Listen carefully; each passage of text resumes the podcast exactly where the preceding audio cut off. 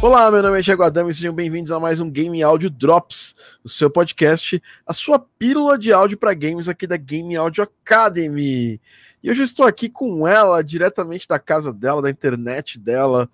Ela não está aqui mais do meu lado, mas ela já está agora com o seu computador, com seu, a sua plataforma de podcast. Dani Serrano, seja muito bem-vinda. Obrigada, Thiago. Boa noite, gente. A gente teve uns probleminhas, mas já voltou. Já tá tudo bem? Exatamente. A gente também teve um probleminha que a plataforma que a gente usava para gravar os podcasts, ela não existe mais, né? Então agora a gente está aqui meio que numa plataforma nova. Eu preciso de, de você que está assistindo ao vivo aqui no Live Squad, fala para mim se tá tudo certinho, se tá tudo aparecendo bonito, se você está recebendo essa mensagem. Comenta aí no chat se você estiver assistindo nosso podcast. Fala assim: olha, tá tudo certo, tô conseguindo ver o podcast, ou não, não tô conseguindo ver o podcast, tá, tá uma porcaria, tá ruim. É...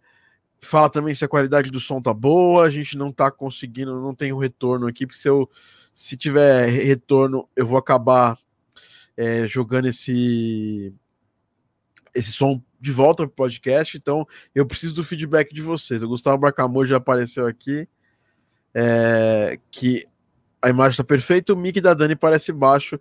Dani, dá aquela, aquele gás ali no seu microfone ali, pode aumentar. Gás, dá, aumenta o volume dele. Então é isso. Hoje nós vamos falar de um assunto bem importante, bem interessante, que é como começar do zero na área de jogos, né? Todo, muita gente pergunta sobre isso. A gente tem é, vira e mexe esse tipo de pergunta, né? E o nosso tema de hoje vai ser esse, né? Como começar do zero na área de games. A gente vai falar um pouquinho de como funciona o mercado de jogos, vai falar um pouquinho como funciona é, mesmo o nosso trabalho, né? Como profissionais de áudio para jogos, dar ali os primeiros passos. Nessa próxima hora nós vamos nos dedicar a isso, tá? Então, é, eu quero que vocês estejam atentos a esse podcast. Bom, nós temos novidades aqui, coisas que vão acontecer bem em breve. Nós vamos ter mais um workshop Game Audio Academy. Vai mudar o nome desse workshop, porque vai mudar o conteúdo do nosso workshop. Segundo workshop que a gente faz no ano, é o maior evento online de áudio para games em português. A gente vai, durante uma semana, a partir do dia 13 do 8 de 2019 até o dia 19, né? Deixa eu até, vou até deixar isso aqui bem bem bonitinho aqui no meu calendário para a gente não esquecer, nem eu nem a Dani, mas a gente vai basicamente nesses cinco dias essa semana, né, do dia 13 ao dia 19, dar esse workshop, que é um workshop onde nós vamos ter aulas gravadas e ao vivo, é, falando um pouquinho de como você consegue viver de áudio para games, né? Como você consegue viver de música, né? Muita gente não consegue viver de áudio para jogos, muita gente não, não tem essa possibilidade. E no mercado da música, é um dos mercados mais difíceis de viver dele, a gente vai mostrar durante esse workshop um, um caminho para isso. Esse workshop a gente sempre, sempre é, gera esse conteúdo gratuito e de grande qualidade antes de abrir vagas para o curso da Game Audio Academy, mas é um conteúdo muito bom, conteúdo muito fantástico aí. A Dani já assistiu vários desses, né, Dani? E a gente está preparando um material completamente novo para esse workshop Game Audio Week, a semana aí do áudio para jogos aí, a semana de viver de áudio para jogos. Nós vamos ter aí convidados, vamos ter bastante coisa interessante, tá? É isso aí, né, Dani? Exatamente. Inclusive, eu entrei por causa de um workshop. Eu entrei no curso por causa foi, acho que o terceiro ou quarto workshop que você fez. E você tá trabalhando hoje comigo, viu como é que são as coisas, né? Então funciona, gente, o workshop. né, e tá fazendo trilha também com a gente, tá fazendo para outros jogos. A Dani tá aí super, é, super ativa no, na área de games, né? Fazendo um ótimo trabalho. Bom, é, a galera que assiste ao vivo, o que, que, ela, que essa galera ganha, o que, que essa galera tem de especial? É, a galera do Live Squad, Dani, por que, que é tão bom assistir ao vivo podcast Game Audio Drops, sendo que a gente tem uma versão gravada dele? Então, o mais legal de você assistir ao vivo é que você pode interagir com a gente, fazendo perguntas, é, sanando suas dúvidas e tá aqui sempre ao vivo com a gente conversando, vendo, vendo todos os memes, todas as coisas. Então é sempre mais legal ver ao vivo, né? Exatamente. Até porque eu consigo te responder na hora no ao vivo. Na versão gravada eu não consigo te responder, você vai estar assistindo apenas, né? Vai estar apenas interagindo com o conteúdo que já foi passado. Se bem que você pode me seguir nas redes sociais, né? Arroba ThiagoTD tá aparecendo agora na tela se você estiver assistindo, né? Você vai poder é, me acompanhar nas redes sociais, vai poder e conversar comigo, principalmente no Instagram. Eu respondo todo mundo, eu troco ideia com todo mundo, mas aqui a gente tem atenção e foco direto no assunto. Então, a galera do Live Squad, o que, que a galera do Live Squad faz, Dani? Então, Live... se você é do Live Squad, é do Live Squad raiz, você vai deixar uma curtida aqui para ajudar a gente, para ajudar o conteúdo que a gente está sempre trazendo toda semana. E também se inscrever no canal se você não for inscrito e tocar o sininho para sempre receber as notificações de todos os vídeos de game áudio que a gente faz aqui diariamente galera do Live Squad é like, mais comentário participando também, que eu acho que é uma coisa bem bacana que vocês podem fazer do Live Squad. Tem uma galera colando aqui do Live Squad, tem alunos aqui, tem o Gustavo Barcamor, que é um, dos nossos instrutores, tá? a gente tem um curso com ele que chama Game Music Like a Boss, é, que vai estar em breve aí, vocês vão estar sabendo mais desse curso. É, o, David, o, Davi Visco está aqui, boa noite, Davi. Harry Maia, que sempre nos acompanha também, lá no, no Instagram. Boa noite. Cavi Montenegro, nosso aluno lá do curso Game Audio Academy, está mandando muito bem no desafio que a gente está fazendo. Inclusive, acabando aqui, eu vou só soltar uma versão do Garden Pause e aí depois eu vou voltar a dar feedbacks ali no desafio de 40 dias da Game Audio Academy. Uh, tá chegando o Camilo também, Camilo que é nosso mentorando, do, tá no nosso grupo de mentoria no Evo, ele também já foi, também já fez o, esse desafio de 40 dias. E tá chegando uma galera aqui, o Sérgio Vago. É super bom, é super legal ter vocês aqui participando do nosso podcast. Certo, Dani? Exatamente.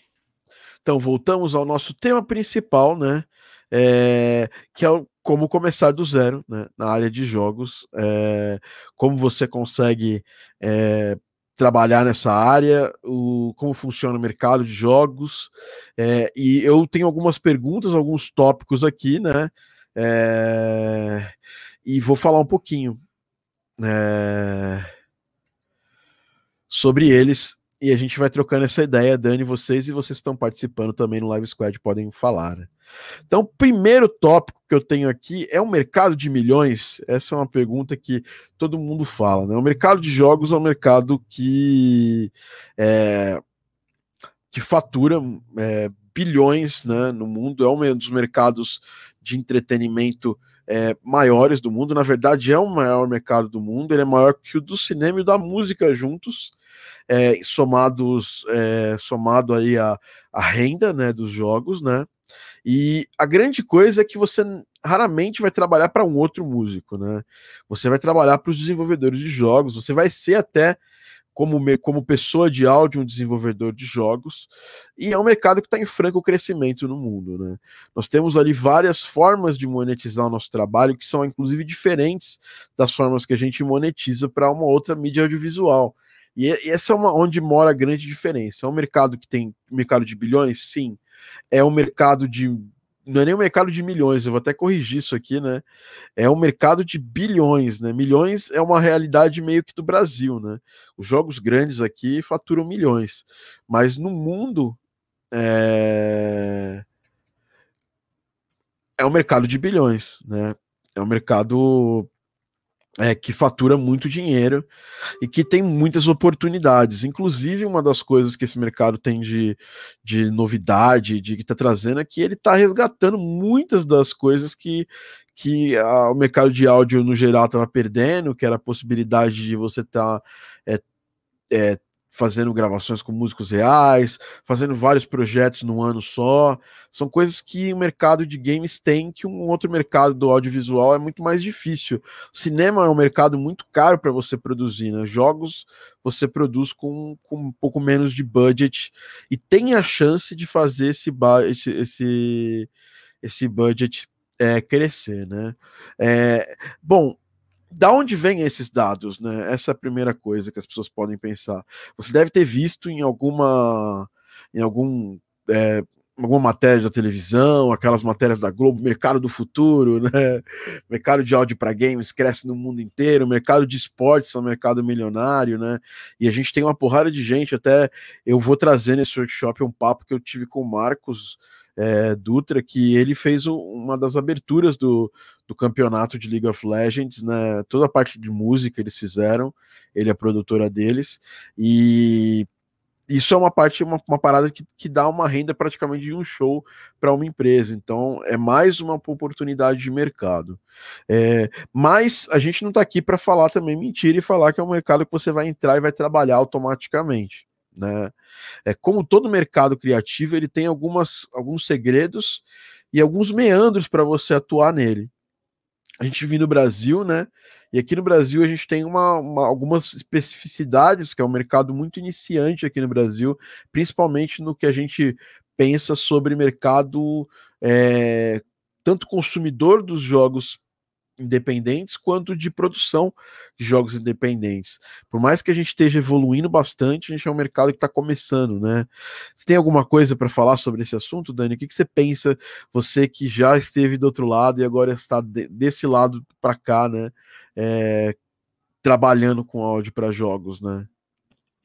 Então, eu acho que quando você tá fora, assim, você tem muita essa, essa mentalidade de ou é um mercado muito grande e vai ser fácil e é, é rapidinho, eu consigo trabalho, posso fazer qualquer coisa e já fiz música, então música para jogos vai, não preciso nem estudar, já foi. Ou você tem a impressão de que o mercado tá muito saturado. Porque aqui no Brasil tem muita gente trabalhando com isso também. Então eu acho que as duas visões são erradas, porque Tá, tem bastante gente trabalhando aqui no Brasil com isso, mas você sempre pode se destacar se você fizer um bom trabalho. Ainda mais porque tem muita gente aqui pensando: ah, já fiz música, já estudei música, então não preciso estudar música para jogos, porque é tudo a mesma coisa. Então, acho que sempre tem como você se destacar, e ao mesmo tempo, não é você chegar achando que, que nem você falou, não, ah, não é tipo um mar de rosas e você vai chegar e vai ser super fácil conseguir um, um emprego, né? Então, eu acho que da, a minha visão mudou muito de antes para isso, porque eu achei que não tivesse mercado e descobri que tinha muito mercado. Mas ao mesmo tempo eu vi que não era tão fácil assim quanto pareceu no começo, sabe? A gente tem que se esforçar e tem que, que estudar, né? Tem que ter consistência para as coisas. Então a minha mentalidade mudou muito desde que eu entrei para essa. Muito bom, Dani. Acho que é um caminho legal de se falar, né? E agora a gente vai entrar no segundo tópico nesse nosso podcast que eu organizei aqui, que é como funciona o mercado, né? Como funciona o mercado de jogos, né? Eu vou até renomear aqui para ficar bonitinho, né? Como funciona o mercado de jogos. É... Ele é um, primeiro, primeira coisa que você pode perguntar é quais são os tipos de, de contratação que a pessoa que trabalha em jogos vai, vai ter, né?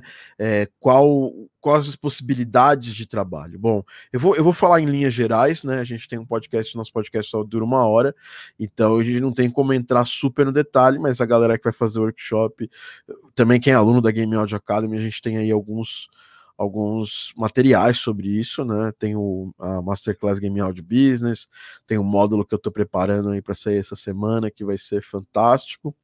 Então, eh, vamos falar um pouquinho sobre como funciona o mercado de jogos. Bom, o mercado de jogos tem uma característica que eu acho muito interessante, né? Ele é um mercado que é voltado tanto para as pessoas que trabalham nas empresas de jogos, né? É, especifica que é para áudio, bro. Cara, tá, tá escrito na descrição desse vídeo. Beleza, Lucas? E desde o começo a gente tá falando. É, parece que o Thiago está dando os pulinhos quando tá pensando. Bom, foca na mensagem, cara. Se eu tivesse dando, dando uma cambalhota aqui, o que importa é o que eu tô falando, não o que eu tô fazendo. É, a galera gosta de. No YouTube tem essa parada, a galera gosta de, tipo, sabe, focar no que não é importante. Mas vamos lá, vamos falar, vamos focar no que é importante. Bom, o mercado de jogos tem algumas situações bem importantes, bem interessantes, né? É, que especifica que é para áudio, bro. Bro, mercado de games é mercado de games, bro. Sacou? Rafa Moreira aqui, aqui é GRGR, porra. Bom, vamos lá então. é, só depois dessa brincadeira. É, o mercado de jogos é o mercado de jogos. Ele não importa se é para áudio, se é para um artista, se é para um programador. O que vai diferenciar é a necessidade que o mercado tem nesses profissionais. Apenas essa coisa. Todo mundo faz parte do mercado. E já é um erro você se posicionar como no mercado de jogos, pensando que assim, eu sou um cara de áudio, eu sou um ser diferente nesse mercado. Isso aí era uma ideia e uma crença que a gente tinha muito lá no começo, lá nos anos, começo dos anos 2000, é... e as pessoas pensavam que você ia ser sempre um ser fora do desenvolvimento dos jogos. Hoje a gente tem, hoje a gente precisa muito se comunicar e precisa muito estar tá dentro da pipeline. Pipeline é a forma que é desenvolvida esse projeto, né? A organização de um projeto de jogos. Então, é, para começar, o mercado de jogos ele tem as empresas e as pessoas que desenvolvem os jogos. Você pode ser uma empresa, ou pode não ser uma empresa para desenvolver um jogo. Tem casos aí de sucesso onde pessoas são empresas, mas ao mesmo tempo são grupos de três, quatro pessoas que desenvolvem jogos e faturam ali milhões. Que é o caso, por exemplo, do Celeste, que é um bom exemplo. Blazing Chrome que eu trabalhei nele há pouco tempo atrás. Ele é um, um, jogo feito por uma pequena empresa de duas pessoas e que, pô, tá fazendo um baita sucesso no mundo inteiro, né? Saiu para todas as plataformas, está vendendo muito bem. Eu não posso falar de números, mas o que eu posso falar é que é um jogo que já é um sucesso de mercado. Então, é, é um pouquinho diferente do que as pessoas pensam como empresa, né? Como startup, que é aquela empresa gigante, cheia de gente. A gente até tem esse tipo de empresa de jogos no mundo, né? Por exemplo, aqui no Brasil a gente tem é, que eu considero umas três grandes startups nessa área, que é a TAPS, né? Que é uma empresa aqui de São Paulo que desenvolve jogos para mobile. A gente tem também a Top Free Games, que também é uma empresa de mobile. Essa sim é uma das dez maiores do mundo né, no mercado mobile. E a gente também tem uma empresa muito interessante que é a Quiris Game Studio lá do Sul. Para quem quiser conhecer um pouco mais sobre os jogos da Quiris, a gente entrevistou nos podcasts anteriores o Giovanni Webster, que é o cara que trabalha com áudio lá. Tá? Então a gente tem essas oportunidades em empresas, mas elas são oportunidades menores, tanto no mercado brasileiro quanto fora do Brasil. Hoje, o grande mercado emergente no desenvolvimento de jogos é o mercado indie, que é o mercado onde as pessoas têm empresas menores e é um grupo de pessoas que desenvolve esse jogo. Você pode atuar tanto como parte desse grupo, né? Como também você pode atuar como prestador de serviço para esse grupo. Eu faço as duas coisas, eu sou, eu sou parte de alguns projetos de alguns grupos de desenvolvimento, como a Beat Toast Games, que é uma empresa né, canadense, fatura muita, muito dinheiro com jogos, mas é uma empresa de duas pessoas, né? Então, em alguns jogos eu, sou, eu participo é, com parte da renda dos jogos, como se eu fosse um sócio do jogo. E tem outros, como por exemplo o jogo, o Blazing Chrome que aconteceu há pouco tempo, eu apenas prestei o serviço como audio designer para o jogo, né? Uh... Enfim, é assim que funciona o mercado de jogos. Você provavelmente não vai conseguir um trabalho CLT nessa área, porque as vagas CLT são muito limitadas nessa, nessa área e elas estão cada vez menores. Então você tem que se é, posicionar nessa área de duas formas que eu acho que são interessantes. A primeira, como um bom freelancer, né? Como um cara que faz trabalho para várias empresas, como também você pode se posicionar como uma pessoa que vai fazer parte do grupo de desenvolvimento de um jogo que está começando. Normalmente você vai pegar alguém que ainda não lançou grandes jogos ou lançou jogos pequenos e vai trabalhar junto com essas pessoas. Bom, Dani, eu fiz um pequeno resumo de como funciona o mercado, né? E isso se aplica ao Brasil, fora do Brasil, na Suécia, Estados Unidos, Canadá, Holanda, em qualquer lugar do mundo esse é o ecossistema de desenvolvimento de jogos. É, Dani, você tem alguma, alguma, alguma coisa para complementar nessa área? Olha, Thiago, você resumiu tão bem que eu acho que, na verdade, não, assim. É, eu acho muito importante o que você falou da, de, de CLT, que normalmente o pessoal tem medo, assim, né, de ser freelancer. Eu vejo aqui no Brasil, tá, quando eu falo assim, ah, não, é porque eu sou freelancer, o pessoal fala, pô, mas aí, você come o quê? Eu, eu vejo que o pessoal tem muito medo de, de não ter assim um emprego estável. Mas é o que você falou, que em mercado de games, a maioria das vagas é para freelancer, é tipo para fazer um, um, trabalho ali, ou então que nem participar de um, de um jogo como o Revenue Share, depois acabar ganhando uma, uma parte desse jogo quando ele vender muito bem, ou quando ele não vender nada também. Então é um tiro no, no escuro, né? Uma aposta. Então eu acho muito legal, tipo, se você está começando, você começa a repensar o que, que a gente acha também que é o normal de trabalhar, né? E, e ver que pode funcionar de uma maneira diferente, que você pode ter êxito de uma maneira diferente também, né? Sem dúvida nenhuma, Dani. Então, é, tem algumas perguntas chegando aqui, eu quero. É, uh, eu quero falar um pouquinho sobre, sobre essas perguntas que estão chegando aqui. Na verdade, são comentários. Eu quero discorrer sobre pelo menos um deles, né? É, o, de, o, Davi falou: tô acompanhando atrasado aqui, mas acho que o mercado tem muito a crescer. Provavelmente está em fase embrionária ainda. Eu acho que aqui no Brasil não está em fase embrionária. A fase embrionária aconteceu muitos anos atrás, tá, Davi? E continuando o que você está falando, só no, estado da Califórnia tem mais de 800 empresas de jogos. Bom, uma, uma, uma informação real, porque tem empresas, qualquer um pode ter uma empresa e falar que desenvolve jogos e não, não publicar. Só no passado, essa é uma informação que, a, que o, o Fernando Chames da Braguinhos me passou no evento que a gente estava, que só jogos nacionais e jogos que eles catalogaram, tem muito mais jogo nacional.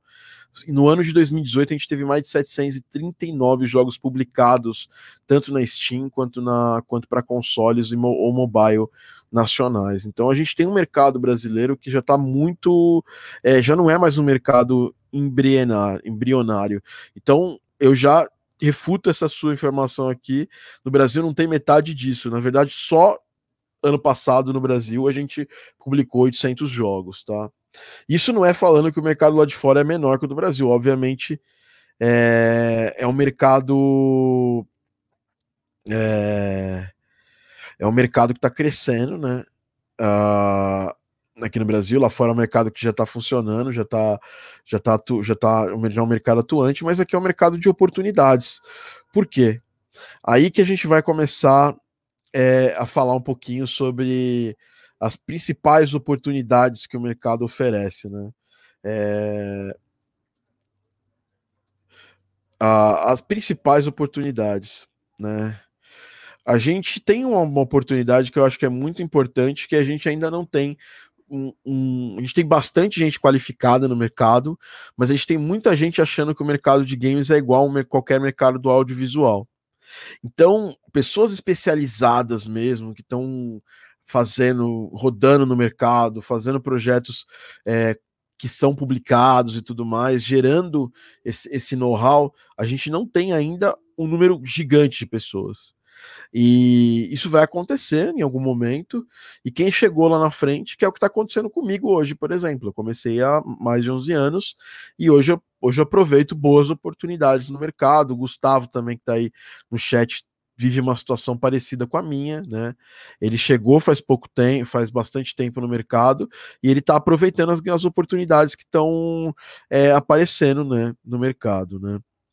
Ah, então a gente tem oportunidades hoje aqui no Brasil, principalmente para os profissionais de grande é, qualificação. Então, um profissional que conhece muito de, de composição para jogos e já, já produziu para vários jogos que tem áudio dinâmica adaptativa, esse cara já tem essa vivência. Por exemplo, o Gustavo é um bom exemplo desse tipo de profissional. Ele é um compositor focado em jogos que você pode passar qualquer tipo de jogo, que ele tem uma. ele tem a linguagem dos jogos ali dentro dele, né? Porque ele já fez muitos jogos. Então ele pode pegar tipo um jogo tiro em primeira pessoa, um jogo de luta em terceira pessoa, que ele vai destrinchar essa linguagem de produção, de composição muito facilmente, porque ele tem um repertório de compositor para fazer música desses, desses jogos, tanto utilizando as técnicas que os compositores antigos utilizavam, quanto as técnicas dos compositores novos, né? Aí, por exemplo, eu vou citar o meu exemplo. Eu sou um, sou um designer e um compositor que eu, eu conheço os dois middles do mercado, né? O Fmod e o Wise. Eu consigo pegar um projeto inteiro e seguir ele. E mesmo se eu não estou fazendo ele sozinho, se eu estou fazendo com equipe, eu consigo, com a minha experiência, guiar as pessoas menos experientes para terminar esse projeto dentro de uma pipeline, dentro de uma, de uma organização de projeto interessante. Então eu tenho também muita experiência, tanto em música quanto em efeitos sonoros, é, funcionalmente falando, inclusive nessa parte de, de implementação. Aqui no Brasil a gente tem essa carência desse tipo de profissional, porque as pessoas ainda não estão dominando o áudio dinâmico adaptativo. E eu estava até falando com o Cauê, que é um, um, especialista nessa área, a gente, até, a gente até tem um curso com ele, a gente já tem fez muita coisa junto com ele, ele que me, me guiou no Fmod. É, e a gente estava conversando que ainda tem muito pouca gente. Você abre uma vaga focada em Fmod, mandam 10 pessoas para a vaga e só 4, 5 no máximo têm a qualificação para poder é, cumprir os requisitos da vaga. Então, a gente ainda tem essa carência aqui no Brasil. Lá fora, essa carência é um pouquinho menor, entendeu? Porque a galera já está começando a correr atrás da especialização, de, de, de ser especialista né, em áudio para jogos, e a gente não tem essa diferença tão grande no mercado, tá? Bom, Dani, quer, quer falar mais alguma coisa sobre essas oportunidades? Você que também aí está direto nos, nos eventos comigo, é, tá uma parte atuante do mercado, vai em cliente direto, tem alguma coisa para acrescentar? Eu acho que o melhor jeito, assim, você até falou de, de eventos e tal, eu acho que um dos melhores jeitos de você conhecer mais as oportunidades é você buscar também quais são é, os seus objetivos nisso, né? Porque que nem você falou, tem algumas pessoas que querem ser mais compositores, outros que querem ser mais sound designers, algumas que querem fazer as duas coisas, outros que querem, não sei, trabalhar é, mais com, com implementação, assim, por mais que não tenha tanta, tanta, tanta coisa. Eu acho que aqui, aqui no Brasil agora tem cada vez mais. Então, eu acho que quando você começa a buscar mais do mercado e começa a ver quais são as oportunidades, fica mais fácil para você se focar naquilo que você quer, sabe? Se focar na, né, nesse, nesse objetivo. Porque eu conheci muitas pessoas que queriam trabalhar com game áudio que queriam ser só compositores. E eles me perguntavam: ah, mas dá para ser só compositor? Eu falava: dá, mas você vai ter que ser um compositor muito bom e é que nem você falou no último podcast, tem que saber trabalhar com áudio dinâmico sim ou sim também. Então, é, eu acho que quando você começa a buscar mais as, quais são as oportunidades que você tem interesse, fica mais fácil de você se focar naquilo e ver quais são os requisitos que você precisa ter para quando aparecer essas vagas assim, que nem você falou do Cauê, nossa, apareceu uma vaga para áudio dinâmico, se saber muito bem áudio dinâmico e, e poder aproveitar isso, né? Sem dúvida. E aqui um comentário do, do, Gustavo, que eu citei aqui várias vezes, né?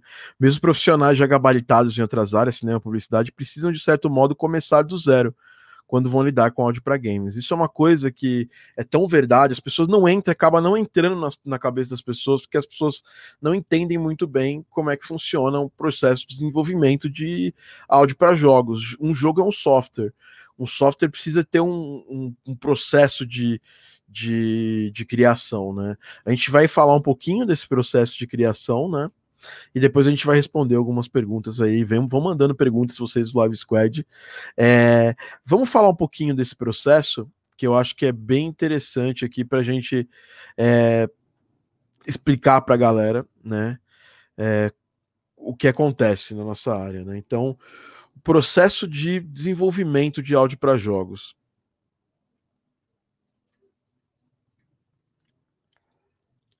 Eu vou falar isso muito mais no, no, workshop lá do dia 13, né? Até o dia 19, então vocês fiquem tranquilos, mas eu quero falar de uma forma resumida qual é o processo de desenvolvimento de áudio para jogos. Para começar, o jogo é um software, é um software interativo, né? Então, para que nasça a necessidade do áudio para ele, a gente precisa, né, é, que exista ali um, uma ideia de jogo, né? Pelo menos já formatada. Então, qual vai ser o tipo do jogo? Ele vai ser um FPS, ele vai ser um jogo de tiro em primeira pessoa, um jogo de tiro em terceira pessoa, quantas é, fases esse jogo vai, vai ter, né? Em cima disso, a gente vai saber, a gente vai fazer um orçamento, mesmo que você seja parte da equipe, para saber quantas músicas e qual vai ser o comportamento de cada música e de cada efeito sonoro dentro do jogo. Então você vai fazer ali um, uma planilhona tal e anotar tudo. né, e conversar isso com o desenvolvedor. Não é um trabalho sozinho, mas ao mesmo tempo não é um trabalho só do desenvolvedor, porque nesse ponto você discute muito. Porque, por exemplo, agora eu estou fazendo um mecanismo de áudio dinâmico para um jogo aqui da Bit Toast. Né? Esse, esse mecanismo ele vai funcionar de certa, de certa forma é, como uma máquina de estado. Ou seja, o que, é uma máquina de estado? É, eu, vai tocar determinado trecho de música em determinado momento dessa parte do jogo, que é a dungeon, né? Então, nós vamos ter ali uma, um, um, comportamento que a gente chama de idle, que é o comportamento que tá parado, é, não tá acontecendo ação nenhuma na dungeon, então uma música mais calma, uma música sem grandes ações. Depois nós vamos ter um comportamento de batalha, que é quando chegam os inimigos para você brigar, né? E ali, como, como esse, isso aí é gerado de forma procedural, eu preciso ter muita música ali para elas ficarem sendo executadas para cada vez que você entrar numa sala, numa dungeon, né? E também nós vamos ter as músicas dos bosses, nós vamos ter mais de um boss durante o jogo.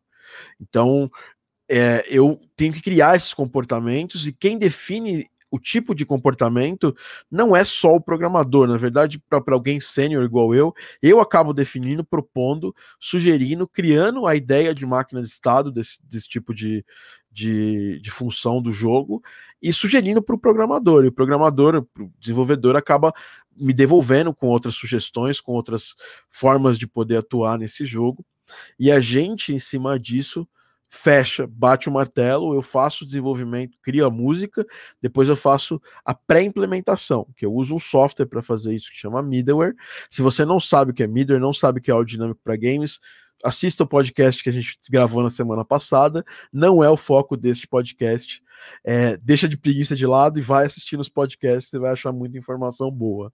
É, mas basicamente eu faço a pré-implementação, mando esse projeto do, do meu do, do middleware para o meu desenvolvedor, né? É, e aí o desenvolvedor vai lá e coloca, implementa no jogo. Ele linka a ação que está acontecendo com esses eventos que eu criei. Eu criei um evento de música da Dungeon. E esse evento tem vários comportamentos. Então, basicamente, esse é o trabalho, é um pouquinho do nosso trabalho de áudio para jogos. Depois que ele faz a implementação, eu abro o jogo, abro meu middleware, testo lá no middleware, faço as mixagens, acerto, acerto, acerto os volumes, que é uma, uma parte que muita gente não faz, mas a gente precisa fazer. Vejo se os volumes estão bons, vejo se, se, está se comportando do jeito que deveria, vejo até se a duração da música e se as variações que, que elas estão fazendo durante essa, essa parte do jogo, se elas estão a contento do que o jogo precisa, entendeu? E aí depois disso eu faço mudanças ou não, e aí a gente fecha, a gente dá um bate a qualidade do lado do áudio. E aí os jogadores começam a ter acesso a essas mudanças que a gente faz. Então, é um bate-bola entre profissional de áudio e profissional de desenvolvimento de jogos, tá? É... Bom, é isso, pessoal. Uma coisa nova para quem está assistindo a gente aqui também. Nós temos agora, nós trazemos as perguntas para a tela. Ó, essa nova live aqui, nossa, ó, o Gustavo colocou ali: apareci na tela, ganhei vale pontos. é... Vamos responder algumas perguntas que eu já falei um pouco do processo. Espero que tenha ficado claro para vocês. Ficou claro, Dani, para você? Ficou totalmente claro. Inclusive, uma, você falou uma coisa que é muito importante, que é, requer muita organização, né? O trabalho assim, de áudio para games.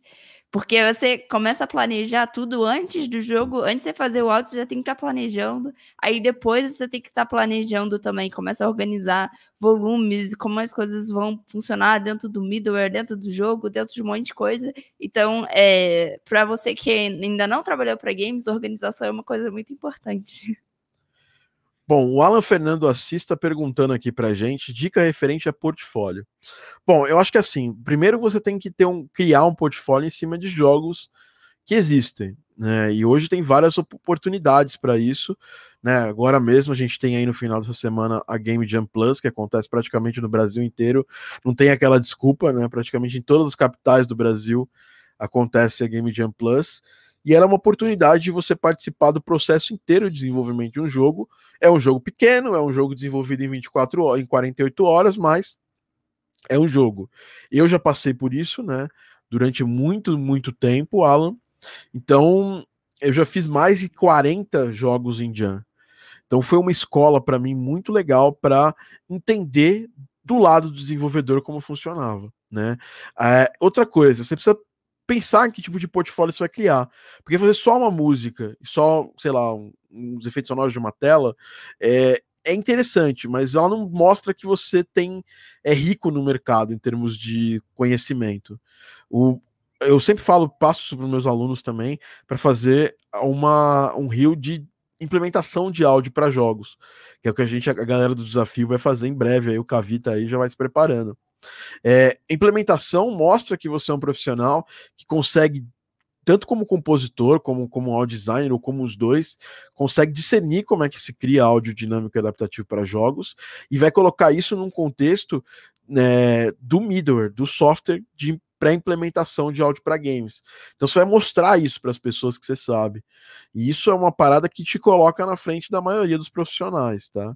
É, essa é a dica de portfólio. Faça jogos, participe de experiências, de experiências de jogos. Elas normalmente elas são mais, é, elas pesam mais no portfólio para alguém que vai precisar de você em jogos também. Ainda mais, por exemplo, o cara já viu que você já participou de algum jogo, já terminou o processo.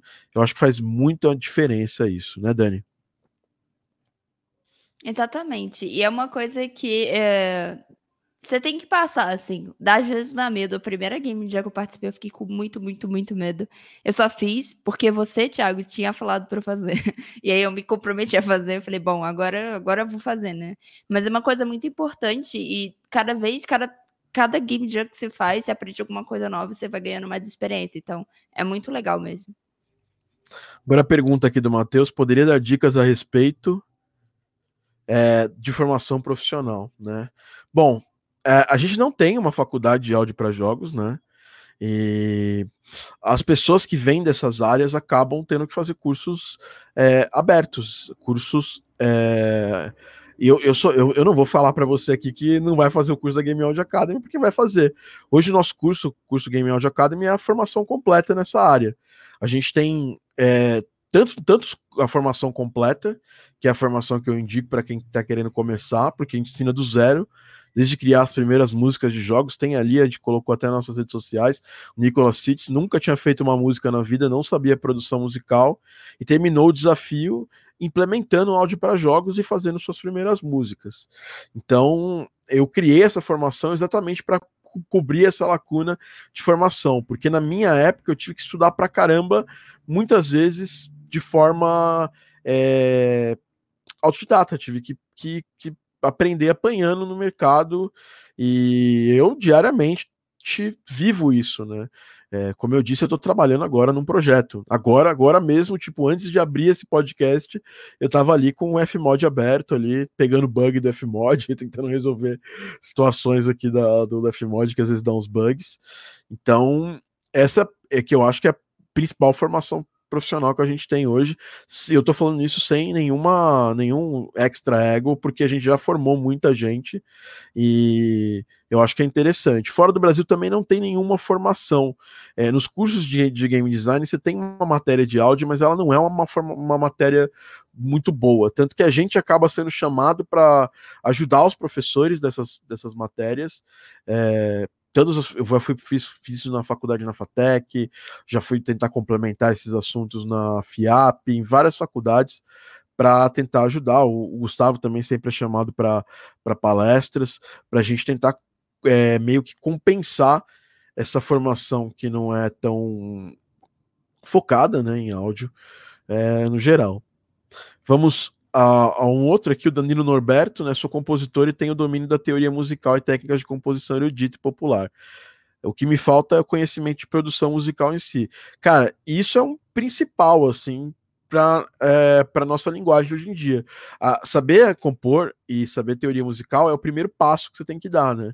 Mas se você não souber produzir música boa em termos de qualidade é, de produção, né, de timbragem, de finalização da música, você não vai conseguir dar o próximo passo, que é colocar essa música num jogo, né? Porque ela vai estar sempre devendo ali, ela vai, estar uma, vai ser uma composição maravilhosa, mal produzida, né? Então, isso é uma coisa que você precisa saber, você precisa correr atrás, não tem jeito, entendeu? Você não vai aquela figura do compositor que não produz, ela é cada vez está cada vez mais em desuso, entendeu? Hoje o compositor precisa saber produzir para saber é, para conseguir externar suas ideias, conseguir ali fazer com que o mundo enxergue e escute aquela, aquela parada num nível profissional, né, Dani? Sim, Thiago, e uma das coisas também que eu achei muito importante, assim, é que não é só ser compositor e, e, e saber de teoria e tal, tipo, você aprende produção, mas além de, de produção, você também precisa saber o, o que, que faz a. Quais são as características, que nem você falou, de música para jogos, que fazem música para jogos diferente das outras coisas, né? Porque é muito diferente quando você começa a compor, porque é uma, é uma coisa tão não linear, é uma, um, uma plataforma tão não linear que quando a gente tem uma aquela experiência de compor uma peça ou compor, é, compor uma música ou compor para um filme ou qualquer outra coisa assim e você passa para jogos parece que o mundo vira de cabeça para baixo porque de repente todas as regras que você achava que estavam certas não se aplicam ou podem ser diferentes então acho que você também buscar mais é, saber mais de, da mídia de jogos, saber mais de música e mais de, de efeitos sonoros para jogos é muito importante. Pergunta do, do, do Hari aqui: se o jogo é um software, é necessária a instalação do game para criação das trilhas? Para criação, não. Para pré-implementação também não, mas depois você, você, quando você for testar o que você fez, né, que é muito importante, o teste é uma coisa que as pessoas relegam e é tão importante quanto, quanto a criação, aí você vai precisar rodar esse jogo no seu computador tá? Mas é ali é o último passo da nossa pipeline de produção, tá? Uh, pergunta do Camilo, né? É, vale a pena buscar fazer as certificações do WISE? É, as certificações são interessantes, mas elas em si, conversando com o Pepe, que é o nosso nosso guru aí de, de, de WISE, ele é a empresa dele, ela é representante do WISE no Brasil, ele está fazendo o curso de WISE com a gente, né? Então, aí, já temos várias aulas lá lançadas do, do curso de WISE. Inclusive, você é nosso aluno desse curso, né, Camilo? É, ele acha que se você fizer esse curso, você consegue ir lá e já fazer as provas da certificação do WISE. Eu estou fazendo essa certificação e eu, ah, por vezes, sinto muita falta de coisas mais práticas ali no, no material lá do, do Wise. Eu estou fazendo porque eu sou um cara de educação, eu preciso estar tá, tá certificado em tudo que eu puder na minha vida. Mas em termos de material, eu acho que ele, ele é um material que ele não é tão profundo voltado para a produção, mas com certeza eu, eu recomendo que todo mundo faça essa certificação, sem dúvida alguma. Uh, José Ricardo, existe alguma previsão de quando você vai abrir um curso de game áudio? Cara, já temos um curso de game áudio há mais de cinco anos, tá? E a gente já está com as vagas fechadas, é o curso da Game Audio Academy, né?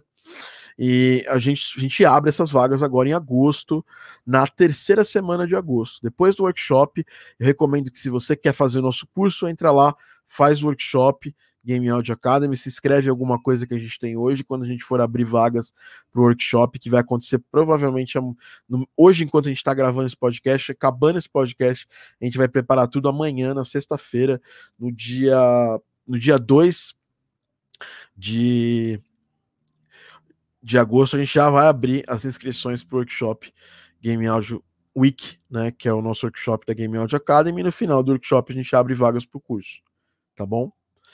É, o Cavi aqui, ó, temos um temos um, um testemunho, eu não paguei nada para ele, na verdade ele que pagou para fazer o curso. Tem o curso de música, faculdade de produção fonográfica, sou músico atuante. Pode dizer que como aluno é, que áudio para games é outro mundo, muito muito bom. Nos Estados Unidos tem uma graduação específica, tem até uma graduação específica de game áudio. Na verdade, tem uma, uma, uma graduação de produção de música, com algum foco em áudio lá na Full Sail University, tá? É, mas são cursos novos e não renomados. Não, a Full Sail tem uma tradição, tal, mas não é uma não é uma graduação barata para começar. Ela custa acho que uns 50 mil dólares e que se eu for passar em reais é igual quase meu. Vamos fazer vezes quatro aqui. É muito caro.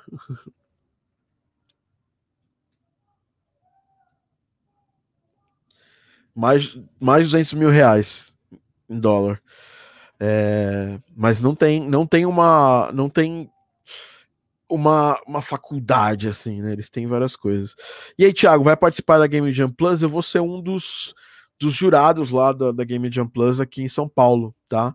Então eu não vou fazer a Jam, até por isso, até porque eu tô super ferrado. Nesse momento que eu tô fazendo essa, esse podcast com você, o Daniel tá terminando a dungeon do Garden Pause e eu tenho que terminar aqui e voltar para para dungeon aqui para terminar minha parte também para a gente publicar, porque esse update vai estar no ar amanhã. Então, é, a gente já está numa fase que jump para a gente é uma coisa que não é tão mais importante, porque a gente faz, cria portfólio a todo momento, né? Renan Paulino, o Thiago falou sobre a importância de criar um portfólio. Mas qual a plataforma ideal, caso existe, para mostrar esse conteúdo e fazer network com outros desenvolvedores? Não existe uma plataforma ideal. As redes sociais é, elas são importantes para você mostrar o seu trabalho e se posicionar como profissional de áudio, né? É, isso é, sem dúvida nenhuma. Mas eu acho que é um trabalho que você tem que fazer tanto online quanto offline. Hoje, para mim, a plataforma que mais funciona para os desenvolvedores me conhecerem são Facebook e Instagram. Mas é um trabalho que eu faço já um pouco diferente do que eu fazia antigamente. Não é só divulgar nos grupos. Você tem que criar uma constância na criação de conteúdo no seu trabalho. Então, constância de projetos participando, eu acho que isso faz uma boa diferença, porque se a pessoa é inconstante, o cara, o desenvolvedor, ele não vai querer contratar alguém constante, ele vai querer contratar alguém que tem uma constância de trabalhos e alguém que mostre sempre, sabe, com consistência. O Davi Visco, qual a dica para quem quer fechar jobs no exterior? Como ganhar confiança de cliente quando você não está presente de forma integral no trabalho? Eu trabalho, já trabalhei com clientes dos Estados Unidos, trabalho com cliente do Canadá. É, eu acho que você tem que ser uma pessoa, tem que mostrar, demonstrar experiência. Se você quer fechar trabalhos no exterior sem portfólio, é impossível, tá? E eu, por exemplo, conheço, não, eu que eu conheço seu trabalho, eu sei que você não deve ter um, você não tem um grande portfólio. Se você não, não começa a mostrar o portfólio, você não vai fechar trabalhos, entendeu?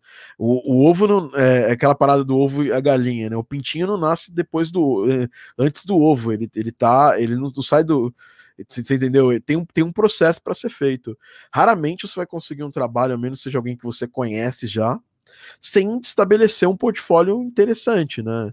Dani mesmo ela faz as divulgações do trabalho dela com consistência e aí as pessoas acabam chamando ela.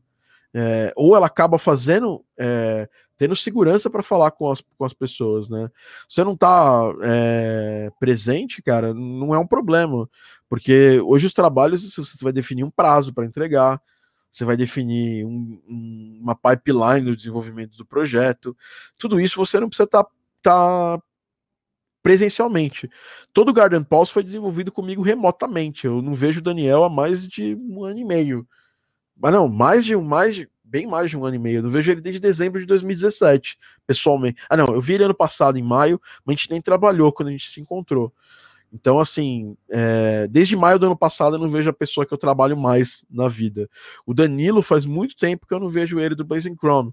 É, eu tenho casos de clientes, como a galera do, do Gravity Heroes, a galera da, da Sinergia, que eu encontro porque eles estão em São Paulo.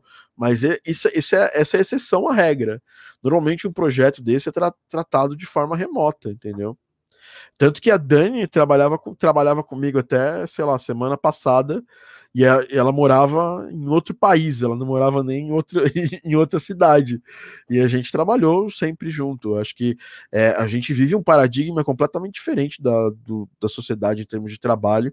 Em tecnologia, todo mundo que trabalha com tecnologia já está trabalhando remotamente. Você não precisa mais estar do lado da pessoa, é só você estabelecer uma rotina né, e um processo de trabalho onde você vai ter que ter contato com a pessoa para tirar suas dúvidas, para gerar isso, para gerar essa essa é, essa confiança aí de que o trabalho vai sair. É só você você quer gerar confiança, tem que dar confiança. Né? Tá bom?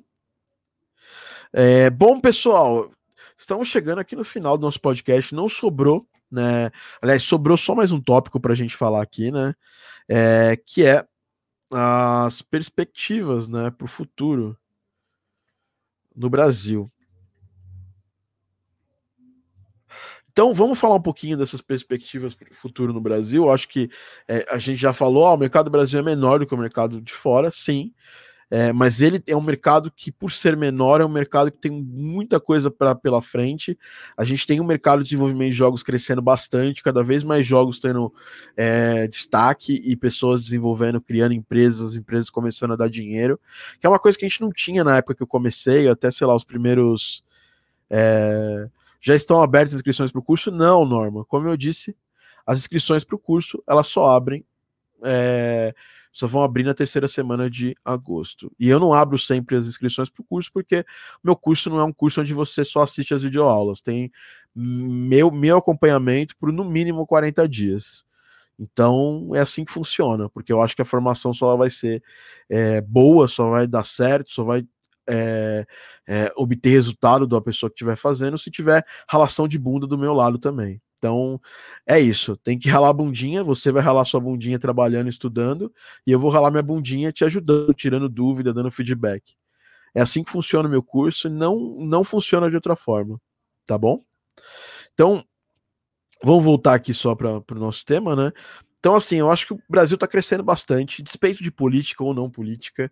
É, eu não, eu não gosto, não quero me envolver nesse assunto, até porque a gente já teve o mercado crescendo com crise, sem crise, com juros altos, sem juros altos, com dólar alto, com dólar baixo. A gente já teve o mercado crescendo é, de todas as formas, entendeu? É, a gente, a gente tem uma perspectiva de futuro que eu acho é, muito boa. Né? O brasileiro é muito criativo e a gente já aprendeu que precisa lançar os jogos para ganhar dinheiro. Parece ridículo isso que eu estou falando, mas a grande maioria dos jogos que eu trabalhei durante um tempo eles não saíam, não, se, não, não, não eram lançados, né? E aí quando eles começaram a ser lançados, começou a dar dinheiro para as empresas. Eu comecei a ganhar revenue share de alguns jogos, e aí isso começou. A, a, minha vida como profissional da área começou a ficar mais fácil. Eu comecei a ganhar. É, ganhar dinheiro com isso e viver disso no, melhor do que eu vivia quando eu fiz uma ruptura de uma outra área para essa área tá? Mas é um trabalho onde você não. De...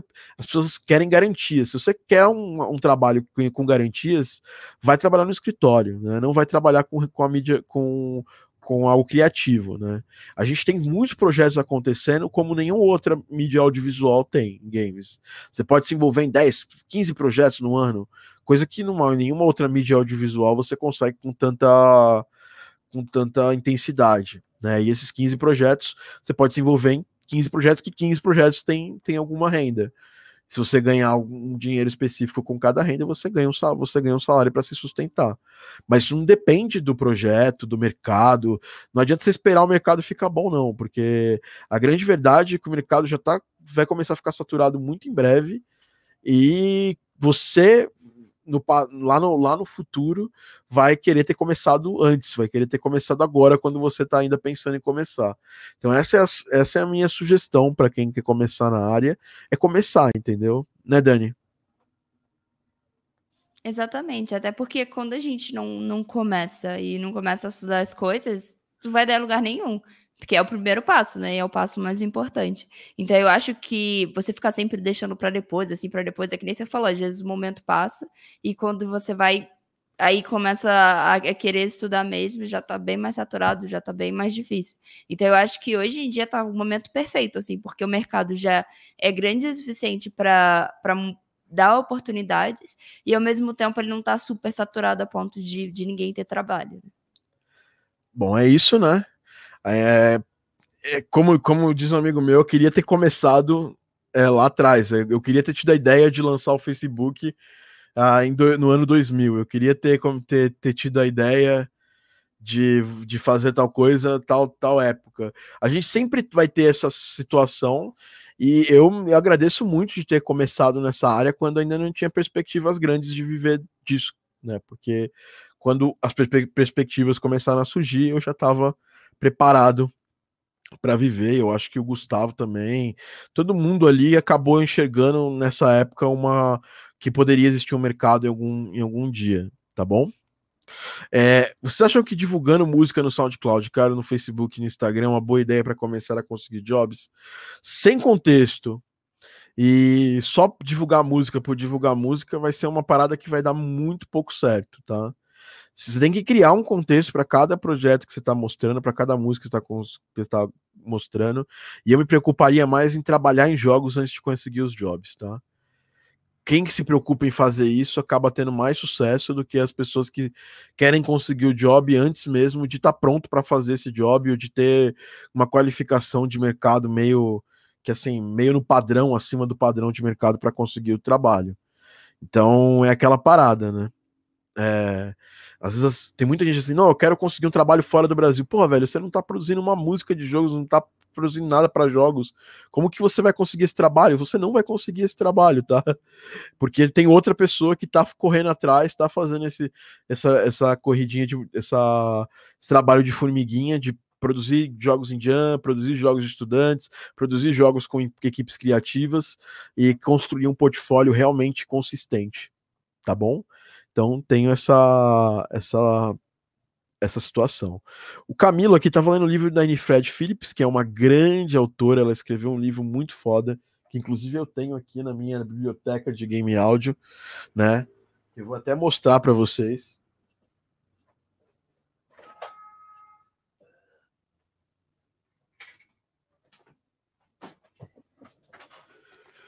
que é o Composer's Guide to Game Music, da Winifred. E ela disse que os três primeiros jogos que ela trabalhou nunca foram lançados. E, cara, eu tenho uma porrada de jogo que eu nunca trabalhei, que nunca foi lançado aqui o livro. Muito bom esse livro. É, ele já carece de algumas atualizações, de, porque o mercado mudou bastante.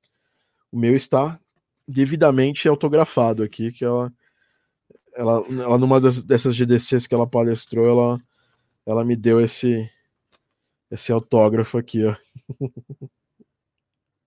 Deixa eu trazer pra cá. Aqui é o autógrafo da Unifred. E queria terminar, né, com, com os estudos que vocês podem fazer é, para conseguir entender melhor esse mercado. A gente tem um, um, um livro online em português, para quem tem problema com inglês e português, que explica realmente o mercado do meu ponto de vista, né? Que é o Game Audio Business, né? E eu vou até colocar o link aqui para vocês na tela. É, mas tem aí na descrição um link para você entrar na Game Audio Academy. É, e é um livro que eu acabei de atualizar ele com material novinho. É só entrar aqui, ó, Game Audio Business, go.gameaudioacademy.com.br Game Audio Business. Você consegue fazer o download desse livro e entender um pouco mais a parte do mercado. Para quem não entende nada, não sabe o que é um plugin e tudo mais, a gente tem uma aula lá no, no no site da Game Audio Academy, né, que é o, o cinco passos para fazer música de jogos, né, onde explica tecnicamente, é mais um complemento a esse podcast do que do que qualquer outra coisa para quem é iniciante, para quem não entende nada, nunca fez uma música na vida e eu explico como que você que você precisa aprender para fazer isso. Fora isso, a gente tem o curso Game Audio Academy, que é uma formação muito, muito boa para quem quer começar do zero, ou para quem já não está tanto, tanto assim no zero e quer entender a parte de mercado e também ralar bunda para fazer portfólio, para criar portfólio. Porque eu vejo muita gente falar, não, eu sou um puta músico, eu sou fantástico, tal. Aí você entra no, no canal da, da pessoa, numa rede social, a pessoa não tem uma música postada, a pessoa não está ativa no mercado, né? E isso atrapalha um pouco, né? Porque como é que você vai provar para as pessoas que você sabe uma coisa se você não está ativo, se você não está postando, né? E lá, no mais, é esse. Esse foi o podcast, oferecimento do Game Audio Academy. Um aviso muito importante, né? Workshop Game Audio Week, né? A gente já vai começar do dia 13 ao dia 19 de agosto de 2019. Ai, Tiago, eu não sei é, como quando, quando que quando que quando que vai ter outro workshop? Eu não sei se vai ter esse ano. Esse ano só teve uma vez, nem foi o mesmo workshop, né? É...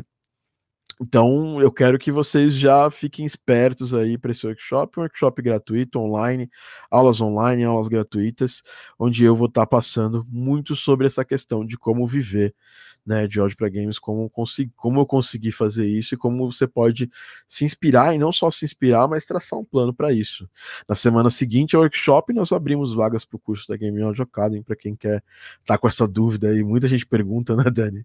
Direto lá pelo nosso e-mail, quando vai abrir vaga? Vaga tal, por que, que não abre vaga todo mês, por que, que não abre vaga toda semana?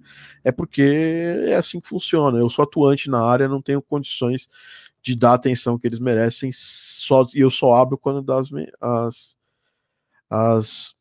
as, as, atenções. Bom, pergunta aqui, ó, finalizando, não podemos deixar de responder o Gustavo Barcamor, porque sabe que é o nosso, nosso grande Gustavo Barcamor. Elias, tem chance no mercado? Você que eu sei que usou e tal, não tem chance grande no mercado por alguns motivos. Para quem não sabe, o Elias é um middle voltado para música, muito foda.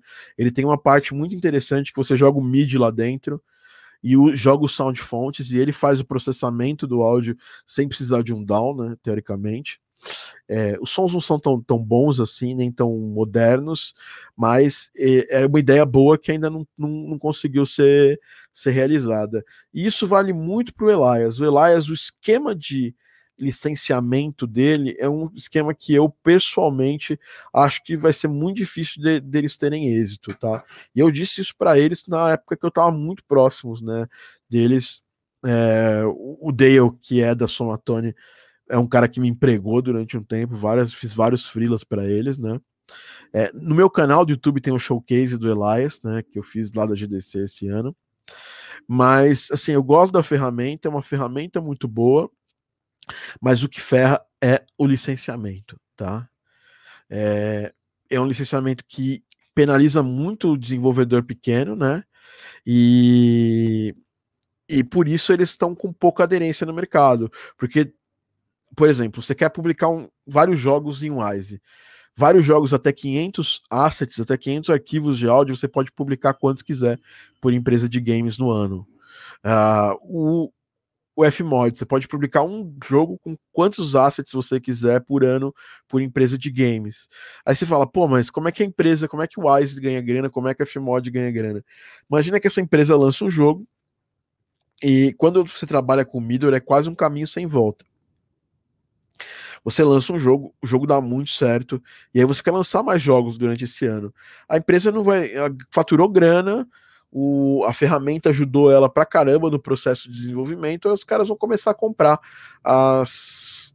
É, começar a comprar ali as licenças. Então, eu acho que é, essa parte que meio que ferrou o Elias, porque você, eu, se eu fosse eles, né, eu teria feito o lançamento comercialmente free durante, sei lá, um, dois anos, para ter muito título lançado e aí depois criar ali uma participação no mercado. Eles não fizeram isso. E eu acho que isso meio que matou eles, tá, Gustavo? E eles ainda existem porque eles têm investidor, né?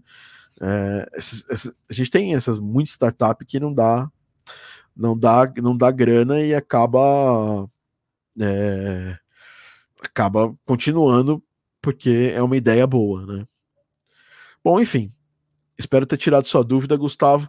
Galera, estamos finalizando nosso podcast. Dani Serrano, como é que as pessoas fazem para te contatar? Então, vocês podem me seguir no Instagram, arroba Dani Serrano, com no final. E também podem entrar na minha página do Facebook. E além disso, eu tenho um site chamado Retrocord. E lá eu, eu faço. Meu Deus. Eu sou sem suporte do microfone, então eu tive que eu tive que improvisar aqui, mas ele me deixou na mão. Então, vocês podem entrar no www.retrocord.com, que lá tem vários artigos legais e eu tô voltando a postar coisa. Então, essa semana já vai ter artigo novo para vocês. Bom, bom, muito bom saber, Dani, que você voltou.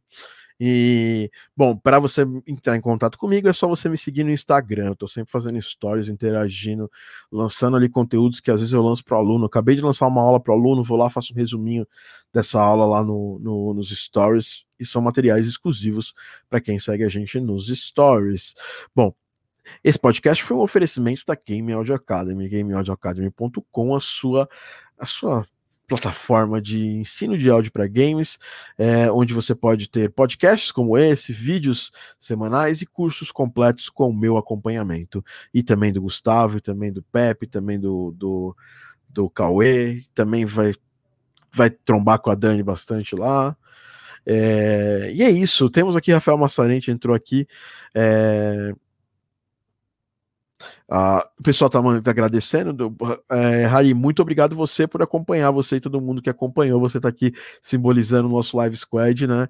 É, a gente usa muito esse, esses podcasts para tirar essas dúvidas, para responder vocês, para ter esse contato. Então, esse foi mais um Game Audio Drops. Eu vou finalizando por aqui com aquele tchauzinho da Dani. Dá o seu tchauzinho, Dani. Até o próximo.